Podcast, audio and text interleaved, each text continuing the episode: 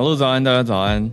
嗨，早安，大家早安，欢迎大家加入今天八月十七号星期四的全球串联早安新闻。大家早，早安。我们来讲一下社群爆红的事情吧。好啊，这个山道猴，哇，我本来没看呢，可是我大概从前两三天开始看到这个关键字，叫做山道猴子。猴子这四个字，好多人在讲山道猴子，山道猴子，然后就会配一个丑丑的图，我就想说。那是什么东西？就是想说，是新的迷音吗？对，可是一直很忙嘛，就没有仔细看。然后昨天阿迪在他自己的就是个人脸书写说，再不看山道猴子会跟不上话题。我就想说啊，你知道焦那个焦虑感，那个 FOMO 就来了。嗯，然后我想说啊，好了好了，去看一下。结果是一个 You 很新的 YouTube 影片。对，然后还分上下两集。嗯、呃，已经出来一个月左右了。上集一个月了，嗯、那下集是三天前吧上传的。哦、可是哇，可是到截至现在为止，今天早上上去看，都已经破两百万点阅了，很厉害。这个画风跟剧情引起了广大的讨论，然后里面的转折、人物的对白，然后甚至是它发生的事件，在这边不爆雷了，因为真的要看到最后会有嗯转折。那对。然后在里面很多很多说很有共鸣，或者是哎，这真的是经历过人生很多事情才有办法写出这样的剧本吧？然后我，讨论非常非常多。我是怎么看到这个呢？是我有一个朋友，他真的去拍了一只猴子的照片，然后经过山路，山上的猴子吗？对，然后他才说这才是真正的山道猴子。你就好奇了。我就觉得，然后下面的留言很歪楼，非常歪楼，然后再讲好像一个我不知道的东西。嗯、对，大家留言都很可疑，在那边讲一些什么什么，就是一些有的没的山道猴子什么的猴子。对对对对对，然后我才去才去看。那因为我自己的那个呃速度感呢，我是觉得它有点慢，然后所以我一开始我就先调快，慢慢就是两倍速在那边看，嗯嗯、结果前面还没有什么。后劲，后来真的越看那个剧情，真的是引人入胜。有时候生气，有时候拍案叫绝，有时候觉得天哪，这个竟然竟然这样就不爆雷了。嗯，我觉得可以大概给一些关键字啦，就是因为也不是说听友可能都有时间去看。好啊，上集大概二十分钟，下集四十五分钟，哎，其实时间蛮长的。你这样看完就花了人生一小时在上面。我是。好好，呃，我们讲一些关键字好了。所以，到底山道猴子是什么？它主要是在讲车圈的事情，嗯、就是喜欢去山上飙车的，或者去山上玩重机、嗯、玩挡车，或者去练压车的这些朋友，这个族群啊，主要故事是发生在他们身上。是不是有一个什么跑山圈？对啊，就、就就是都是、嗯、都是同一件事情，对对对，跑山啊，跑山路啊，嗯、去山路上摩呃摩托车表现性能啊，然后去追焦。就是有一些摄影师会等在那边拍人家的照片嘛，那追 你的焦点要追得很好，那有点像你假设是有在跑山的，有在骑车的人，你骑完一趟回来，你就会去网络上找照片，找那些追焦手发的照片，然后截取自己的照片，有点像慢跑的人会去等大会的摄影师照片。的那个感觉啦，反正就是看一下自己的英姿，对。那可是这背后就有一些生态圈啊，你说嗯，人际交往啊，或者是人际社群，对，社交状态还有理财这些东西，其实都在里面，包括进去，包括虚荣心，还有社群媒体的暗赞、追踪等等，爆料文太多了，对啊，太多了，就是很多当代文化它都有做进去。那我觉得这个这个。算动画作品吧，这个动画作品会成功，是因为它的剧本其实蛮有深度的。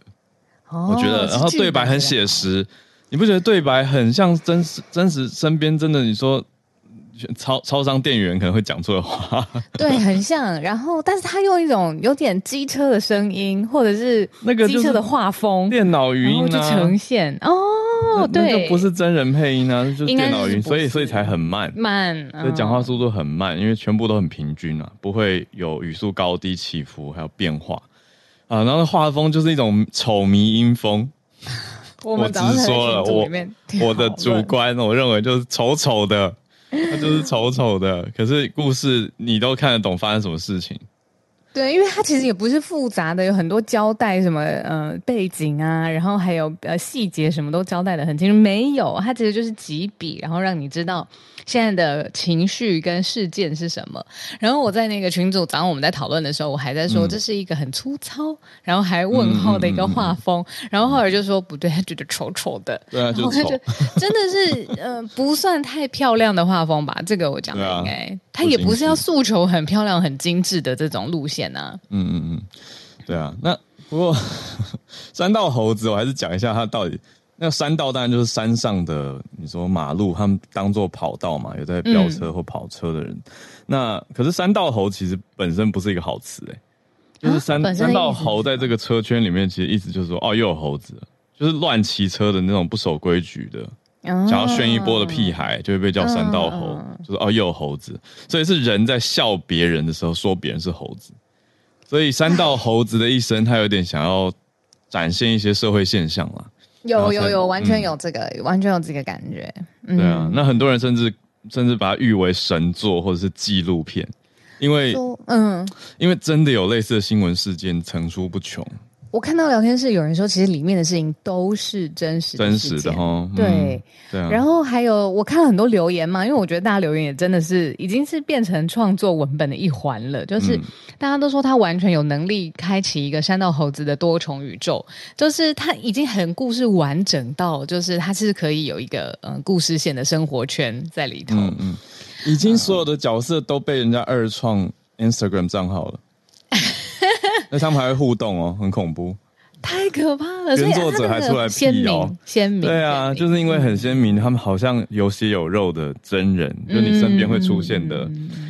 这个厉害，这个这我还不知道。我今天听你讲才知道，原来所有的人物里面的人物，因为我看到下面超多共鸣，然后说，哎，我那个时候就是谁谁谁，或是他爱别人，或是那个那不就是谁谁谁吗？超多这样的留言，然后说，天哪，你也经历过，然后就这样一些三字经这样子。我觉得，我觉得 人不轻狂枉少年啊，所以每个人应该曾经在人生的某个时刻都都是这里面的一个角色。对，所以在作品中可以看见自己，这是为什么他可以共鸣出来。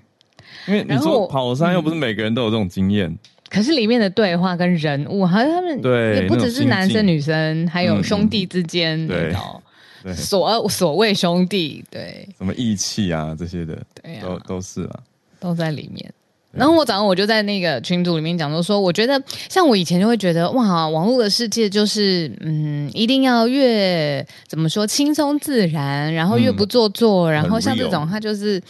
丑嘛，他就是没有要很漂亮、很精致，我觉得这样才符合口味。可是我这几年我的想法变了，就是奥本海默跟芭比之后，我就觉得其实这个市场现在是多元的。你要很精致，你还是有会很死忠喜欢你的人，那没有问题。那很丑，然后你看剧本很好、很强，大家也没有问题，因为。反正就是各种橘子、苹果，大家都有喜欢的人，然后也没有说一个长起来，然后另外一个就会被削下去。其实没有，就是它分众的很好、很平均，然后很多可能性都在这个市场上面发生。嗯，我觉得做一个结尾吧。我看到最好笑、最夸张的是阮经天都参与了这个话题，因为很多人叫阮经天去演真人版的主角。为什么是他？可能就觉得他的形象啊，他演过《邦嘎》，嗯，就觉得呃，他可以演这种好好逞凶斗狠的角色吧。嗯，那他就发了现实动态回应说，如果剧本好的话，我就演。他也回应了，他回啦，他真的发现实动态啊，所以就是这个话题热度，我觉得绝对会继续延烧的。嗯，那大家不一定真的要去看，因为我觉得有的人可能就没兴趣，可是可以知道到底大家在讲什么。还有跟地理位置很有关系吧，就是北宜台七线，对不对？很台七里，台七乙，乙就台七乙，对对对，那条路的名字，三峡那边。我不熟，我就有这个印象。台七乙，他说很有既视感呢，说就是嗯，很像在那个上面会发生、会看到的事情。嗯，对啊。但就我觉得，希望这个作品出来，也让一些你说真的，他现在人生。来到这个三道猴的阶段的年轻人，可以有一些醒思吧。一定要有的啊，因为、嗯、对，你看他那么辛苦画了四十五分钟的下集。对啊，对啊，我觉得作者应该也是有这个意图啦。对，但当局者迷，所以都希望大家可以重视身边的人，如果对自己提出一些提醒的话，嗯嗯，可以多听进去一些。里面有一些些小词，我觉得如果你硬是要很很严格去讲的话，有一点政治不正确，就是有些词。哦、可是日常生活。嗯，你也知道他不是恶意的，或者他心里真的就是那样想的时候，这你知道也没有办法用那么大的放大镜去看，说你这词怎么样用啊，怎么样就是别人屁孩追女生就会直接讲切大啊什么帕切大这种，就是类似这种类似在当代语汇里面的观点看，会觉得很政治不正确或性别不正确。对，你怎么这样用？但是你只要放在那个四十五分钟追追上下两集的时候，就会一直过去了，不知道为什么，觉得太 太无违和感了。对，对所以这才才是大家觉得很写实的地方吧？对，好了，很有趣的一个社群话题，这是这几天网络上面热起来的，让大家知道到底三道猴子在干嘛。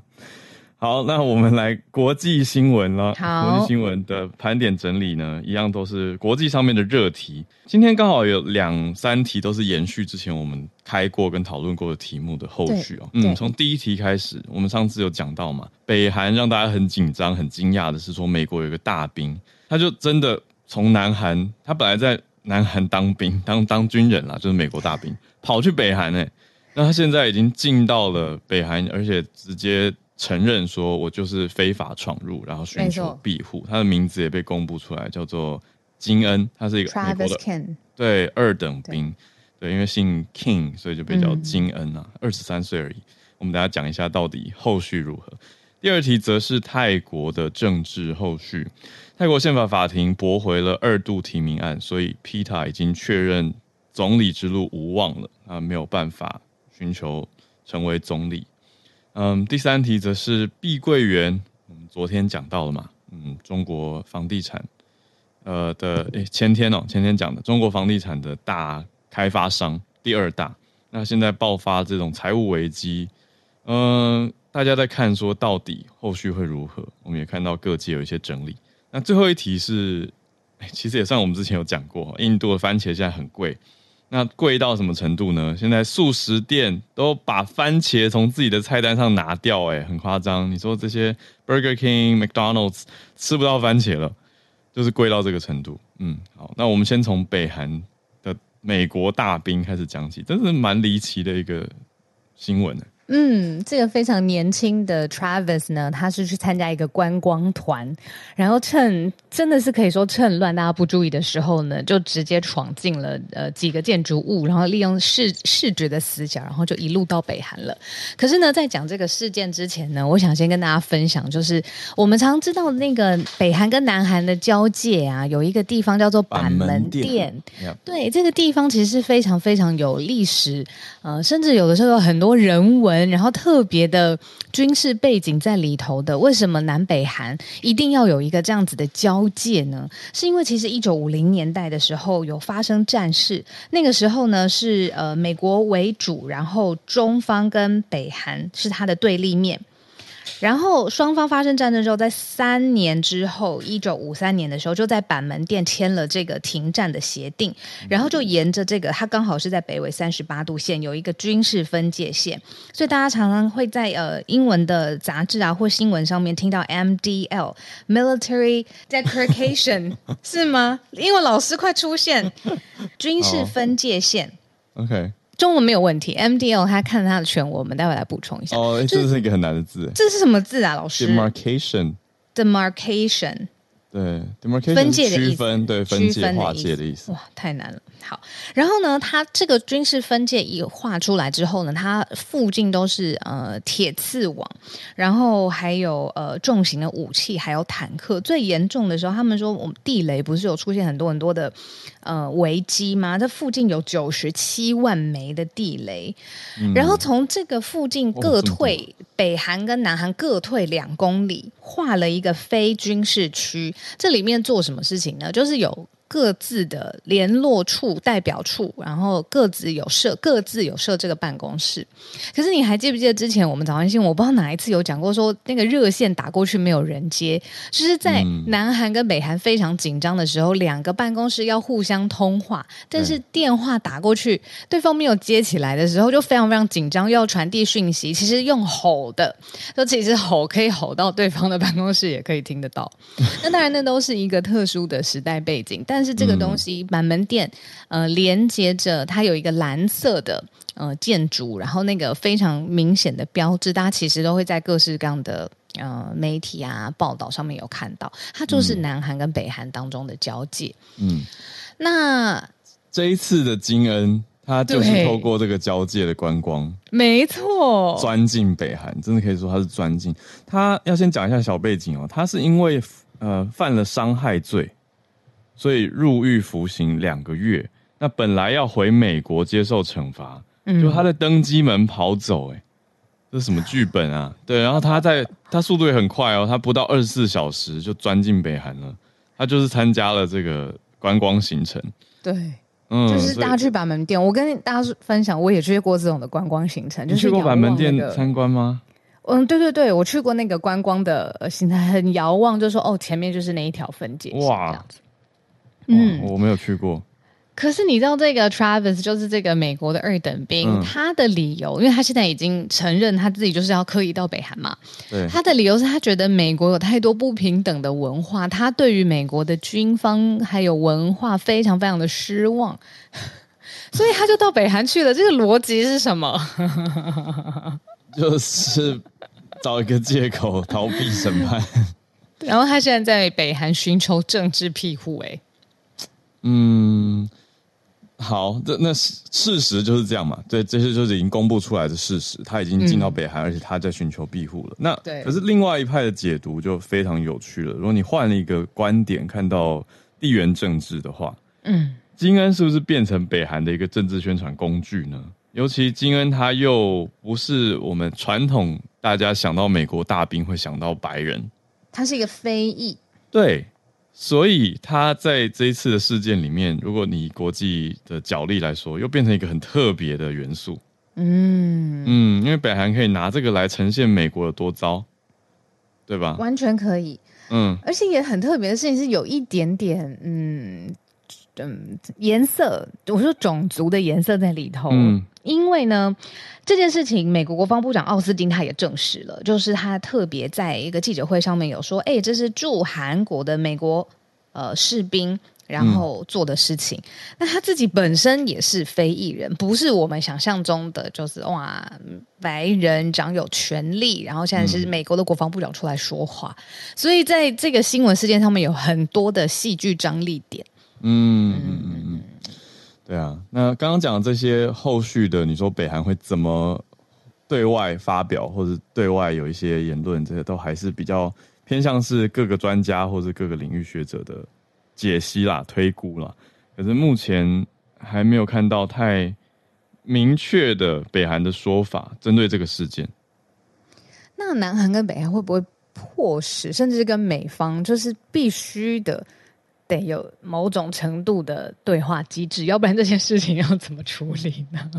嗯，我的想象是这样子，不论他们在台面上、台面下各自的努力是什么，然后现在的关系实质上是怎么样，至少针对这件事情上面，需要三方一起来协商吧，不然这件事这个人他现在已经在媒体上面有这么大的曝光量了，也得有，比如说像刚刚浩尔讲的，你的回应也好，或者是他的下一步应该怎么处置啊？可是现在很尴尬啊，因为现在就是美国到底要强制去要求所谓释放金恩，还是要要求把犯人带回美国？就就变成这个用词，这是外交题啊。嗯嗯，还有你的角度到底是什么？嗯、因为他如果说法上是他真的要寻求庇护，嗯，那北韩是在保护他，啊，那这样美国还可以把他带回来吗？嗯。所以就可以变成一个复杂的题目。就明明他，你讲讲原来的状态是一个罪犯，嗯，那理当要接受回美国受审，要接受美国的制裁。结果现在他进北韩以后，就变得更复杂了。他其实真的是呃有犯罪的，他过去是因为伤害罪这件事情，嗯、他有被判刑。对，然后呃，因为这件事情真的太有点到离奇吗？说这件事情被呃爆出来的时候，跟他一起参加同呃同一个观光团的同行的人会觉得说，这是一件假的事情吧？听起来太不像真的了。哦，你说同团的人觉得很荒谬，嗯嗯，很荒谬。对，哎，真的，如果你想象一下，我们跟他同团，就说啊，团上那个人 他是原来是美国士兵，然后他钻过去，原来是要寻求政治庇护，然后他自己要在家乡其实要服役呃服刑，对，就啊，原来他有伤害罪都不知道，嗯嗯，应该蛮离奇的，嗯，这是我们今天第一个题目的算后续追踪吧，嗯，这个美国大兵逃进北韩的事情。好，那第二题来到了泰国，嗯，蛮无奈的吧。就是看到宪法法庭已经很明白的说，嗯、呃，没办法，就是没有办法，因为之前做的很复杂嘛。我们之前提到说，前进党的 PETA 就是这个 Move Forward Party 的代表人，嗯、他没办法二度提名嘛。结果监察员说国会这样子违宪，嗯，所以就送上了宪法法庭要去判决。那法庭判决现在出来了，哦、呃，就说因为澄清者是监察员，监察员不是权力直接侵犯到的人。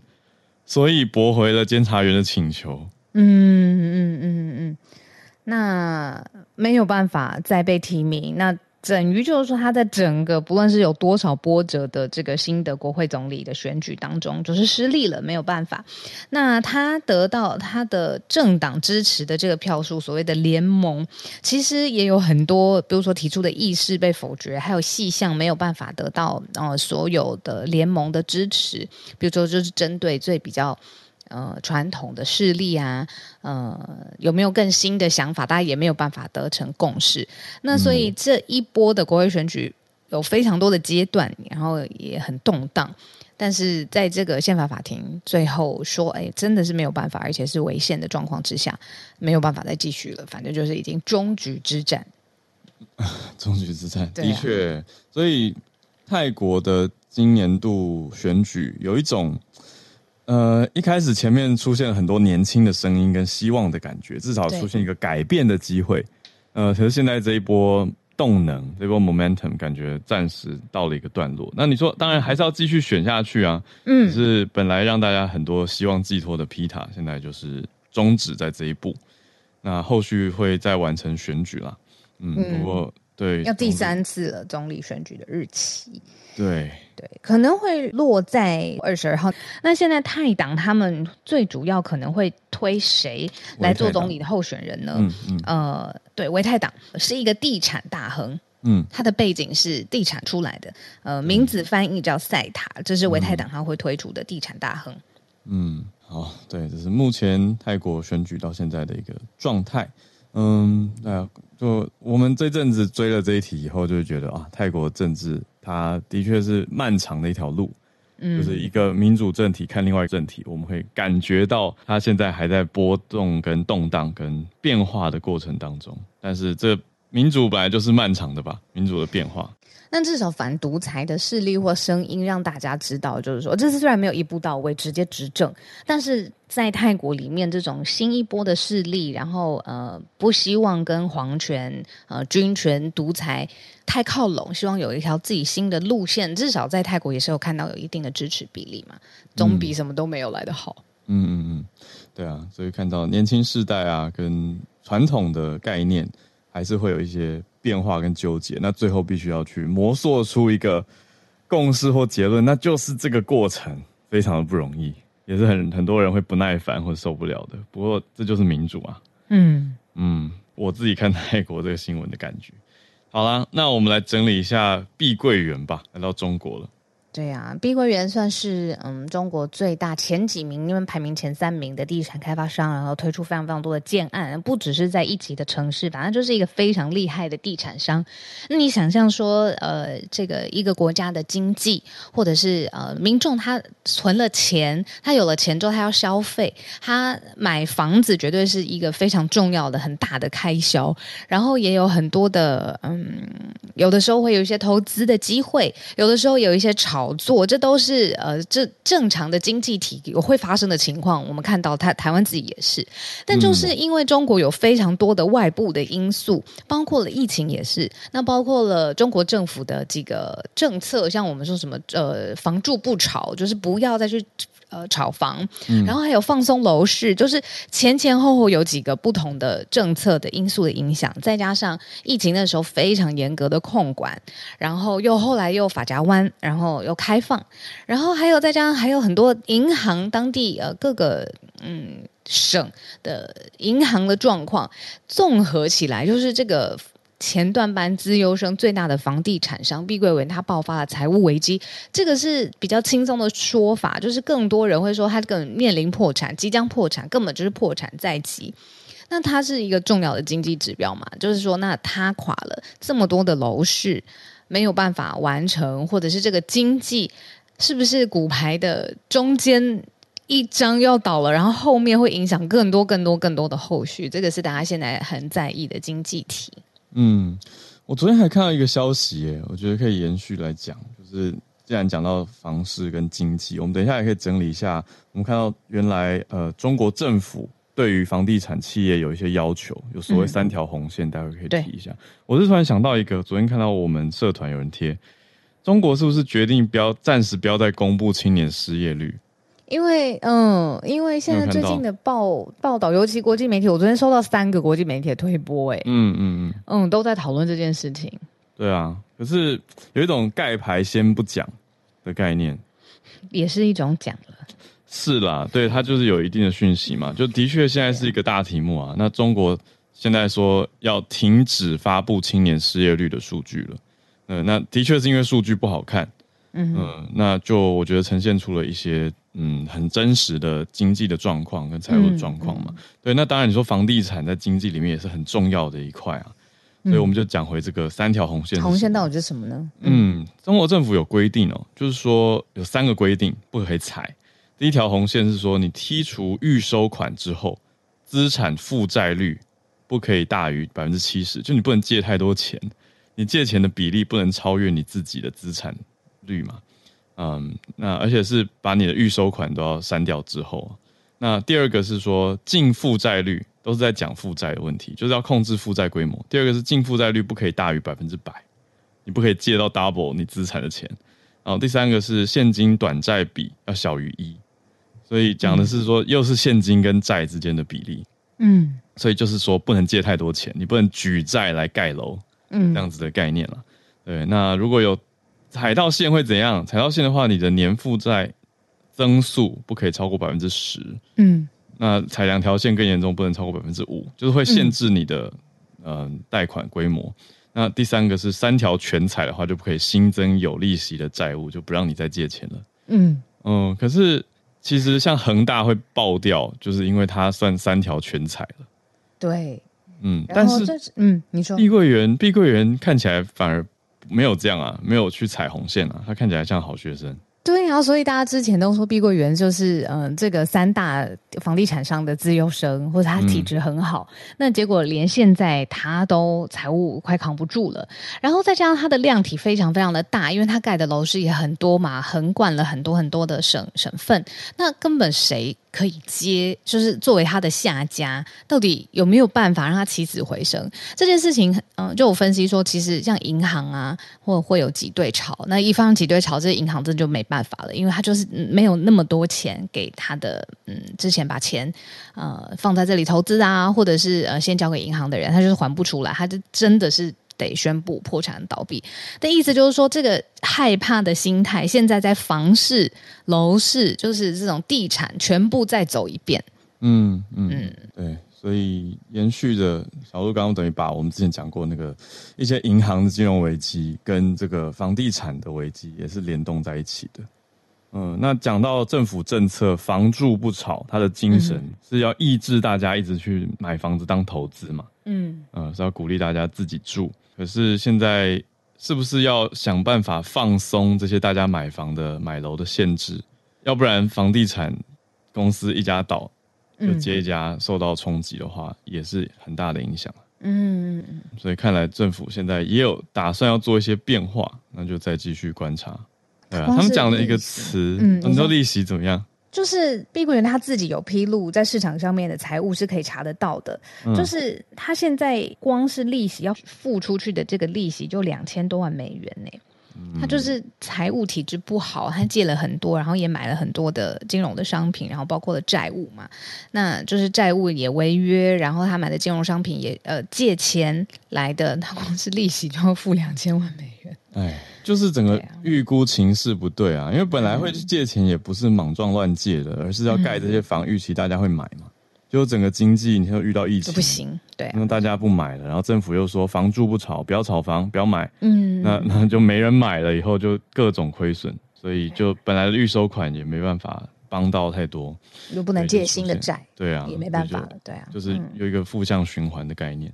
对，他们出现一个说法啦，就是说现在是不是黎明快要到来？说黎明就在前方，这是有前恒大集团的首席经济学家出来喊话，有点像是要鼓励吧，鼓励这些民营的房嗯房地产公司。他说黎明就在前方，优质民营房企不要倒在黎明前，就是这些嗯房地产企业啊。他讲他包括他是恒大的嘛，之前在恒大做事嗯，他叫任泽平。任泽平，那他说要叫大家来帮碧桂园，还有帮龙湖，这些都是很大的地产商。嗯嗯嗯，所以他的喊话是黎明之前。那黎明什么时候到来呢？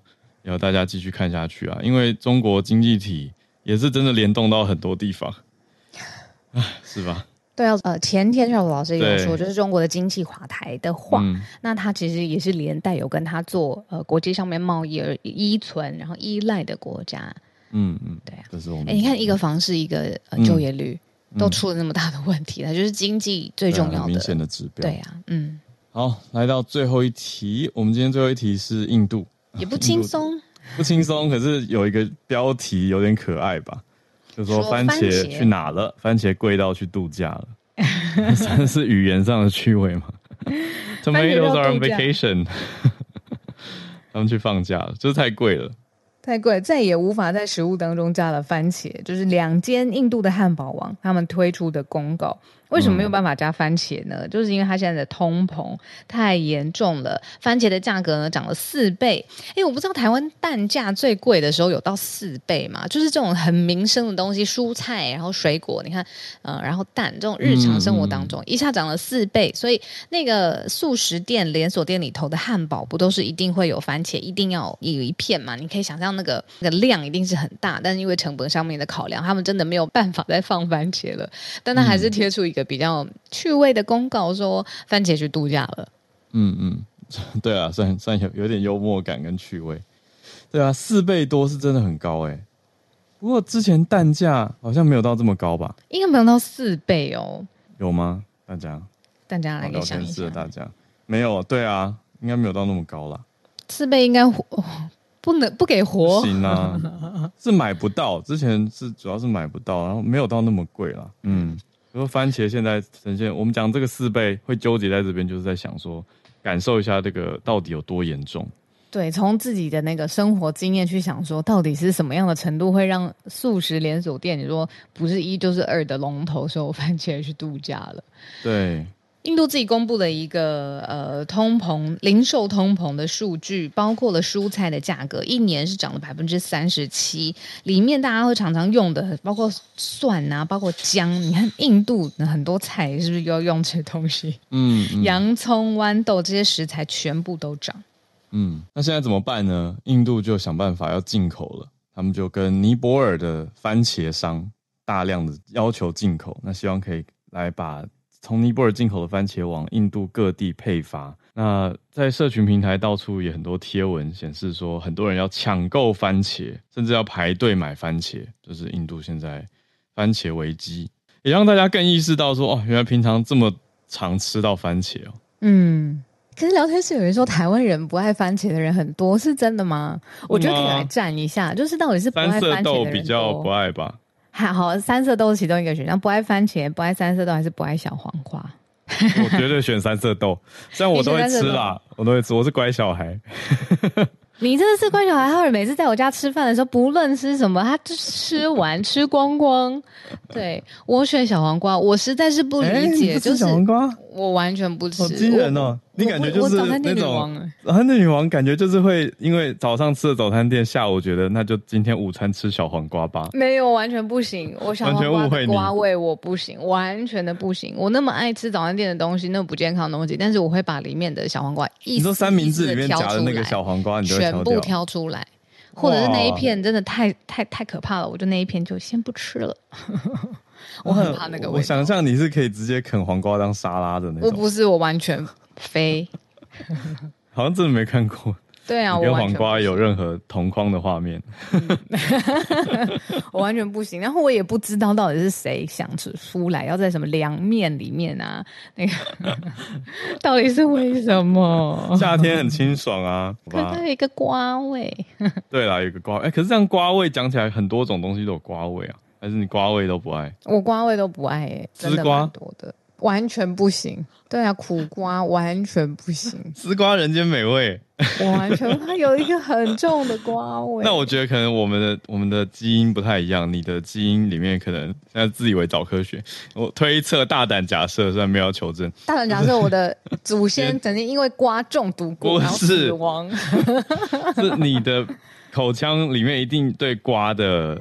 侦测基因比较敏感，哦，就跟就是微量，我就觉得天哪，太瓜了。对，就像有的人对十字花科，比如说什么香菜、香菜啊，对啊，或青花菜啊，不行一样。聊天室爆炸了哈，你看一眼，聊天室太幽默，还说什么苦瓜是邪魔歪道？我觉得最邪魔歪道的是茄子吧。大自然中怎么会有这个颜色？它是一个食物，怎么会有这么艳丽的颜色？要煮的好吃，你要用酱油去炖煮它。连我都不会做菜的人都说出来。来我家做给我吃，调味要调好啊。最邪门歪道，在我心目中，茄子是第一名。它节瓜呢？节瓜你不行。节瓜我可以，节瓜节瓜我反而可以，因为节瓜味道比较不一样。对，节瓜不太同。像丝瓜、苦瓜，像西瓜，我都会觉得哦。你看，它已经到水果去了。啊，我觉得好多人对于食物有外貌协会的疑虑，都在那边嫌什么食物长得不好看，说茄子长太丑，这是什么外貌歧视？我跟我有没有跟你讲过？我一个朋友，他不吃三 D 的蔬菜，他只吃扁平的蔬菜，像花野菜就是一个三 D 的，他他有一个长宽高立体，对，他吃扁平的蔬菜，哦，他可以吃青江菜。平的，对，它不吃立体的东西，哦、这才怪吧？我觉得蛮幽默的。好啦，然后这太太趣味了。好了，总之让大家知道印度的番茄很贵了。好，那我们是不是准备进串联？好啊，然后我来看看大家的留言，太可爱了，大家。哎呦，我来邀请，为什么没有让他们显示在画面上？你有吗？我刷新了，我我邀请了 Isabella。有伊莎昨天有来跟我们讲夏威夷大火的寻尸犬，那今天看到的是追续，也是很新的题目，就是川普他第四次被刑事起诉嘛。可是这次在 Georgia 的起诉有什么不一样？伊莎说要讲差异。太好了，听伊莎说。嗯、Hello，早安，Hello，大家早。茄子真的是邪魔歪道，我也不行。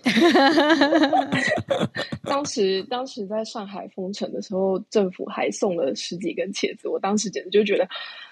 你们是想把我毒死吗？然后后来就真的没吃哦，还是给先生吃？给先生吃。好，不不浪费，很好。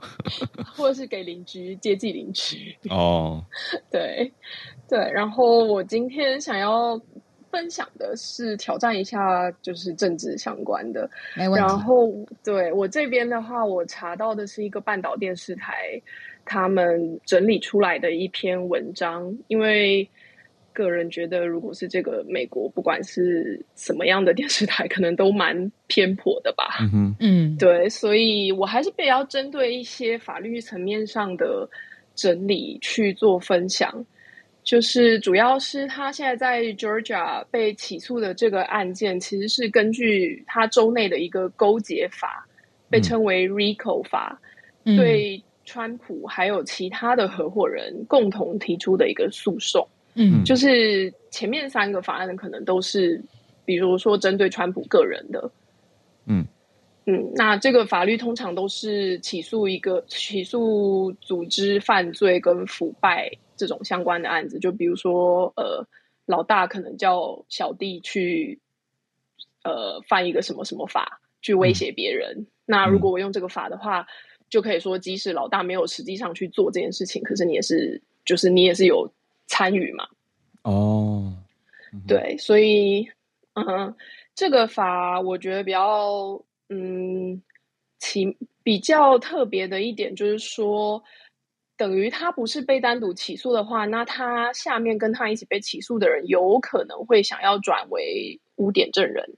嗯嗯，那这可能就会对案件的呃发展会有一定程度上的影响。就是等于有可能所谓的背叛他，但求自己的清白或者脱身。对，所以他底下的人或者这个案件有牵连的人，有可能会出来作证，那就会对川普不利。对，嗯，所以这是一个比较特别的点。然后还有就是说，嗯、这项法案如果成立的话，它的最低刑期就是五年。嗯，所以他如果被判有罪，他就会被要求要入狱服刑。嗯。对，但是如果他当选了总统，然后他同时又被判有罪，这个假设下就会有可能是一场宪政危机，因为就是大家没有想过会有这件事情发生嘛。嗯、对，他也是就历史上第一个，呃，对这样子的事件的前总统还要继续再继续参选。嗯，对的，所以这个可能会有一场宪政危机，因为就是说。呃，其他的案件，比如说他二零二四年当选了总统，那他其实是对联邦案件中有起诉他的这些部门拥有他的权，拥有一些权限嘛，嗯、所以就是因为他是总统，所以他可能可以特赦他自己，哇，因为他可以 有权赦总统的权利，嗯，对，但是在 Georgia 州没有这个选项，就他不能特赦自己，嗯。嗯。所以在在 Georgia 州比较特别的案，就是比较特别的点，还有这一个，嗯，嗯，这一点我可以 echo 一下，因为这几天我追这个比较勤，就是我主要想知道这样子这么多起的起诉到底差异是什么。那我发现美国媒体很喜欢做一个角度是，呃，背后 build the case 的人，他会需要是一个检察官嘛，他们就去找说这几个检察官他们到底。过去的职业生涯到底是做了多厉害的事情？他们最后竟然有办法把 case 这样子 build 起来，然后起诉川普。那我在这个过程当中有听到，就是联邦层级的起诉，跟今天伊莎说 Georgia State 这种州层级的起诉其实是不一样的，就是各个的层呃安排，然后他的时间点，还有最后他可能会被定罪的呃细则，其实都不一样。那呃现在。愿意就是起诉的这些检察官，就是然后走进法庭，然后去证明这个川普有罪，反而在美国的法律界证呃法律界，对对对，变成嗯、大家很好奇的，有点像是证证法证明星一样的，去看他过去到底哎有一个像 Georgia 这个，我如果没有记错的话，他过去是破了一百多起谋杀案件出来的一个个子不是很高的女生。他特别做的，嗯、呃，然后他呃是一个工作狂，然后嗯、呃，他跟他工作过的所有的人都说他是一个非常 detail oriented 的人。我为什么会知道呢？是因为美国很多媒体都去把这些检察官的呃 profile，他过去办过什么案子啊，就巨细靡的描述出来，哦、然后才让我知道说，哦，原来其实虽然是四起，它不是一二三四数量上面的，它其实意义上是不同的。嗯。嗯谢谢伊莎，然后小鹿刚刚也追了这题。嗯嗯，对，嗯，还有一点就是，Georgia 其实，在二零二零的选举中，拜登其实只赢了百分之零点二 percent。嗯，就是很近。对，非常的近，所以这其实是一个摇摆州。嗯、然后在 Georgia 其实是有一个规定，是为了保证审判过程的透明公开，所以我一切的审判都是可以直播的。嗯，那。这么瞩目的一个案件，嗯，其实会给 Trump 很大的曝光量，嗯，所以就是这也是其中一点，就是对于二零二四年的总统大选来讲，会有什么样的影响？嗯嗯嗯，对，他的昨我们昨天有讲啊，他的声量跟他的募款都成功的一直在持续增加。那这一次大家也是在瞩目这件事情。嗯、原来，但我不知道 Georgia 可以直播这些审判。嗯，那后续我们就再看。对啊，嗯、而且我觉得就是 Trump 真的蛮撕裂美国族群吧。然后我觉得有有一个完全同意，有一个我对有一个我比较嗯周围的人，就是其实大家好像会觉得说，所谓的亚裔啊，或者是有色人种，可能会稍微支持拜登，会比较支持拜登嘛，因为他比较呃平权啊，不一定呢。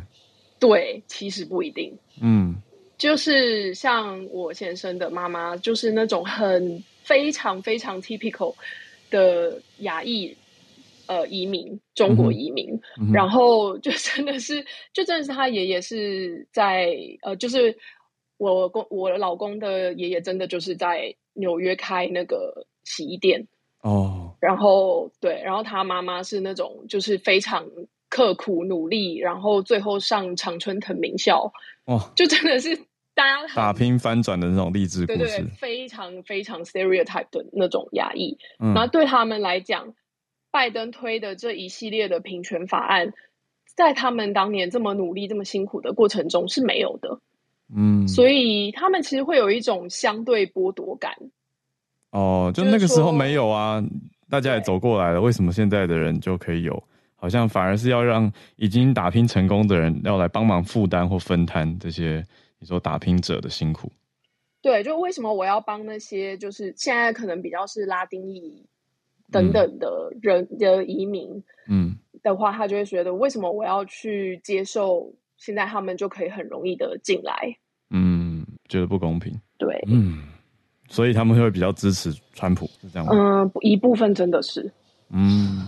嗯，谢谢你分享，对，就讲出了一些，对啊对啊，就讲出了一些族群他们真实的想法跟感受，嗯，对，啊，好，这题我们会绝对会可以继续再聊，跟继续追下去，因为到明年选战之前，还有太多大家在等的判决结果啊，还有甚至你说 Georgia 的直播可以看 等等，那我们再继续追，谢谢伊莎。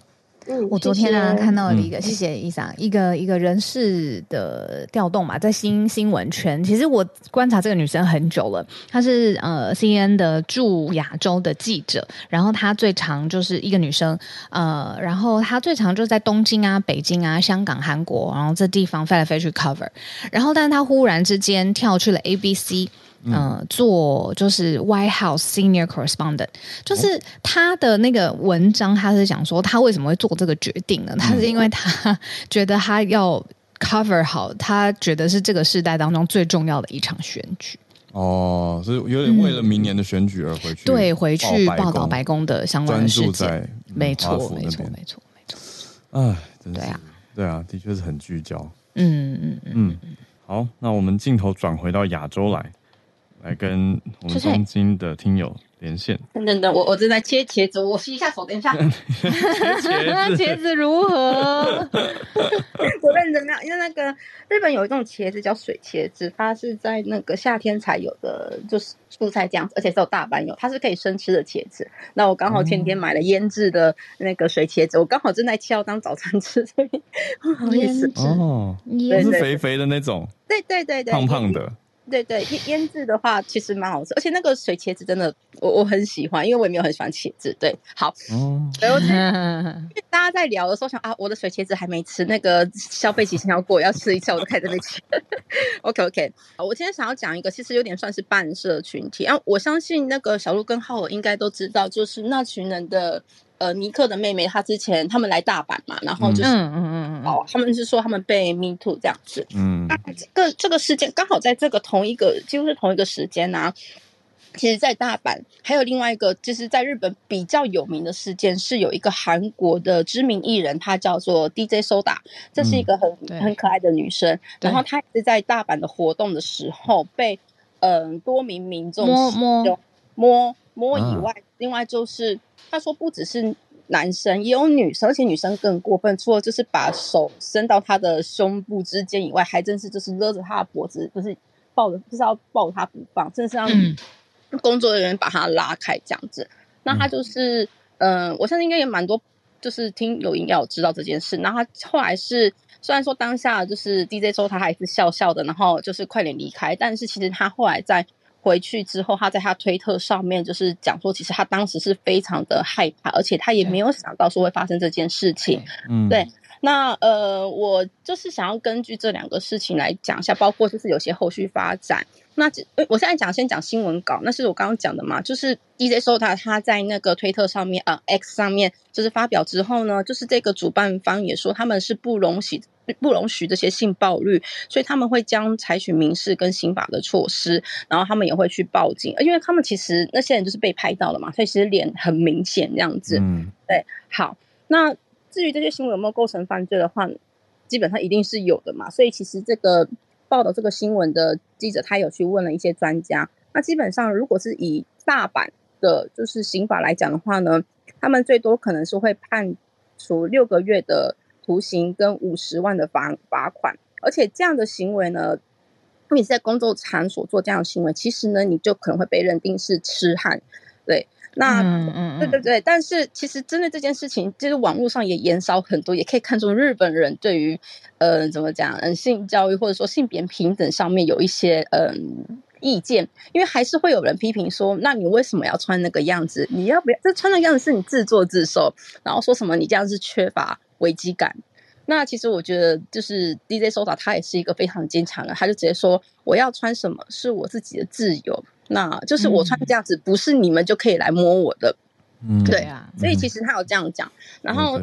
对，甚至就是我们知道日本有一个非常非常有名的艺人叫做 GACKT，他也是直接在网络上开枪，直接说，他就说你们这一些留这种留言的人有没有脑？就是他要穿这样是他的自由，不是你们可以这样做。就是犯罪的人就是错就是错了，不是受害者的问题。就是也有人说嗯嗯声援这样子，对，嗯，好，那甚至就是呢，那个联合国在日本的嗯宣传宣传中心，他们也在嗯 X 上面有发表是说。